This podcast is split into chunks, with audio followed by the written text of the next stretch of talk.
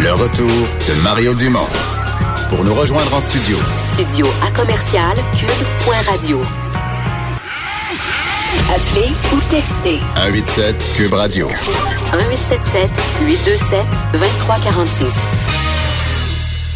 De retour pour parler, Vincent, d'une histoire euh, qui, euh, bon, ne peut pas pas attirer l'attention. De- euh, parce que euh, on commence, quand on commence à en lire les premières lignes, on dit, mais voyons, c'est quoi qui s'est passé? C'est une décision de la Cour suprême. là. Commençons par ça. Décision de la Cour suprême qui acquitte une notaire, une dame de la région de Drummondville, Kathleen Blanchard, euh, pour avoir refusé de passer l'ivresse-maître. Sa défense, Pourtant, on dit ça, c'est terrible, refuser de passer livret 100 mètres, c'est sans pardon, là. euh, il y a surtout qu'elle était, euh, bon, ce qu'on comprend, euh, fortement intoxiquée alors qu'elle a eu un accident euh, en 2013. un On- accident on raconte même ce qu'elle avait- Saint-Germain. On En raconte fait, même ce qu'elle avait bu, là. Elle avait pris, elle, 13 bières et une bouteille de vin. OK? 13 bières, une bouteille de vin. Fait un accident. Les policiers veulent lui faire souffler dans l'ivresse-mètre. Euh, refuse. Et euh, sa défense était qu'elle était tellement saoule que son état d'ébriété équivalait à de, euh, en fait, euh, à de l'automatisme sans troubles mentaux. Donc, elle était inapte à faire un choix conscient. Alors, elle n'est pas responsable de son refus parce qu'elle était trop saoule. C'est ce qu'on. Donc, son ce refus de souffler dans le livret 100 mètres est comme inconscient un Comme, peu. comme inconscient, comme les, les, les euh, bon l'équivalent d'un trouble mentaux, mais c'est pas un trouble mentaux, c'est qu'elle était trop intoxiquée.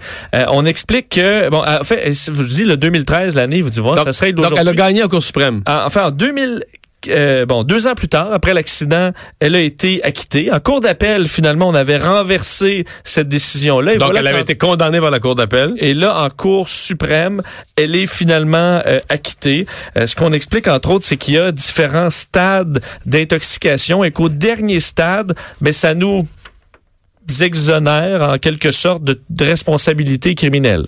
Quand même une histoire particulière. Oui, on en parle avec son avocat, Maître Jean-Pierre Rancourt, qu'on connaît bien. Bonjour, Maître Rancourt.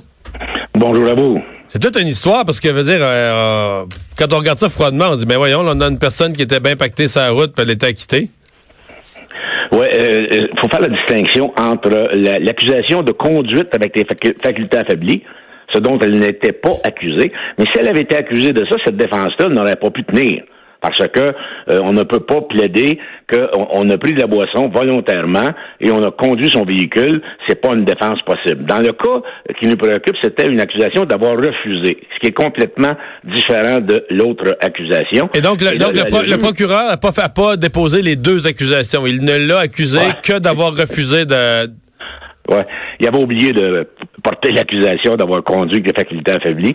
Alors ça, c'était une erreur à l'époque. Mais actuellement, euh, euh, on a fait le procès. Moi, j'ai fait le procès uniquement sur euh, le, le refus parce que la faculté affaiblie n'était pas là. Donc- Alors, donc, les policiers lui demandent de souffler- les- euh, on a fait entendre des experts. là. Euh, Elle, a témoigné euh, de la consommation qu'elle avait pris. L'expert a dit qu'elle était possiblement pas loin de 400 mg. C'était presque dans le coma. Alors, c'était une intoxication extrêmement grave. On était à point Et, 40, euh, on- c'est cinq fois la limite là, pour être précis. là. Ouais. Donc on parle vraiment, euh, dans, dans bien des cas, on est au, on est au, en coma éthylique à ce niveau-là.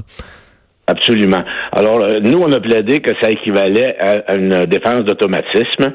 Elle ne savait pas, euh, elle ne pouvait pas euh, consentir ou ne pas consentir à... et il fallait absolument que le juge la croie, là. Parce que si le juge ne la croit pas, c'est terminé. S'il la croit sur sa consommation, euh, et là, à ce moment-là, l'expert euh, appuie son témoignage sur son- euh, le témoignage de, de l'accusé, ben à ce moment-là, le juge Van Stein, à l'époque, a décidé que oui, c'était une défense valable. La Cour d'appel du Québec, euh, il y a eu deux juges qui ont dit non, euh, ce n'est pas une défense acceptable. Mais le troisième a dit oui, c'est une défense acceptable. Donc, quand c'est deux contre un à la Cour d'appel, on a un appel automatique à la Cour suprême. Sans ça, il aurait fallu demander la permission, pas sûr qu'on l'aurait eu. Alors, on était en Cour suprême, c'est pas moi qui l'ai plaidé, c'est Maître Battista, qui est un expert dans les affaires des affaires en appel. Et la Cour d'appel, euh, la Cour suprême a rendu un jugement aujourd'hui en disant qu'ils veulent pas euh, aller plus loin dans ça parce que euh, cette défense-là n'a jamais été contestée par la couronne euh, en première instance. Elle a été contestée uniquement rendue en appel. Mais en première instance, Euh, on n'a pas contesté que c'était possible de plaider ça. Et, et la Cour suprême dit ben c'est possible. Parce qu'il y a un article dans le Code criminel, qui est l'article 33, qui dit on ne peut, pas plaider euh, l'intoxication volontaire dans des cas, par exemple, où euh, il y a des, des sévices possibles à autrui. Donc, si, ben, on, on l'a dit dans des cas, des dossiers de, de meurtre ou d'agression, ou ça, tu ne peux pas plaider l'auto-intoxication. Tu peux pas dire, je me suis saoulé moi-même. c'est ça, exact.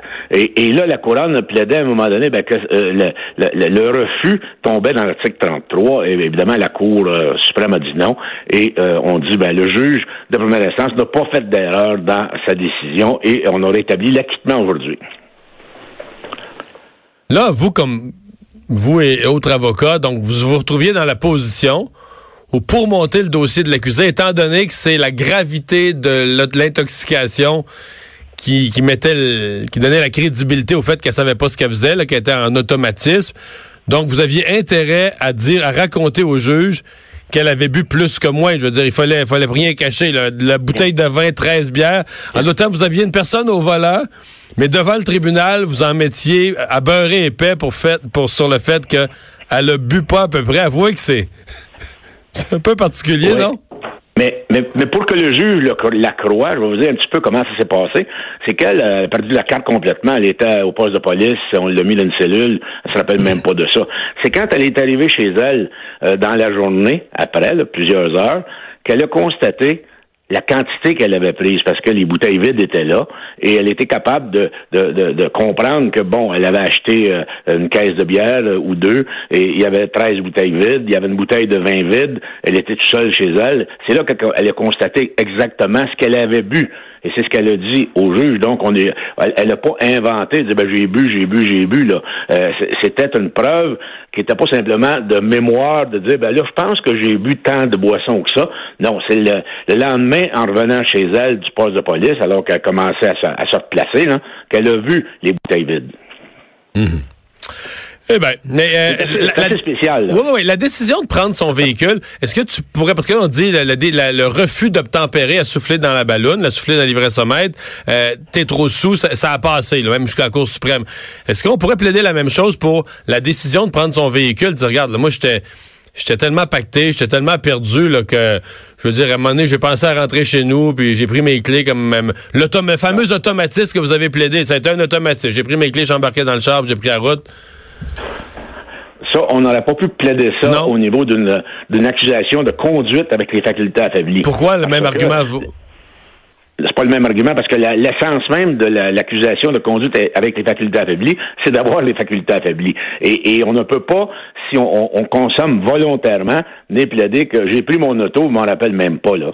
Ça, on peut pas faire ça. Mais au niveau du refus, c'est un, une accusation complètement différente où il y a ce qu'on appelle la mens rea, l'intention coupable de refuser, euh, alors que prendre son véhicule alors qu'on est en boisson, on n'a pas besoin d'intention pour ça. ça. ça. va de soi. Vous avez pris votre véhicule, vous êtes intoxiqué, vous l'avez fait volontairement. À ce moment-là, vous êtes coupable de conduite avec des facultés affaiblies, vous n'avez pas de défense. J'ai une dernière question. Est-ce que la dame a remercié ses avocats? Ben, euh, écoutez, moi, ça fait depuis 2013 que je la connais. Euh, c'est Maître Batista, comme je vous disais, qui a plaidé la cause. Euh, elle m'a envoyé un petit email aujourd'hui pour me dire que, parce qu'elle avait écouté ça en direct, là, elle n'était pas à Ottawa, et elle, elle a dit, ben, merci encore. Maître encore merci de nous avoir parlé.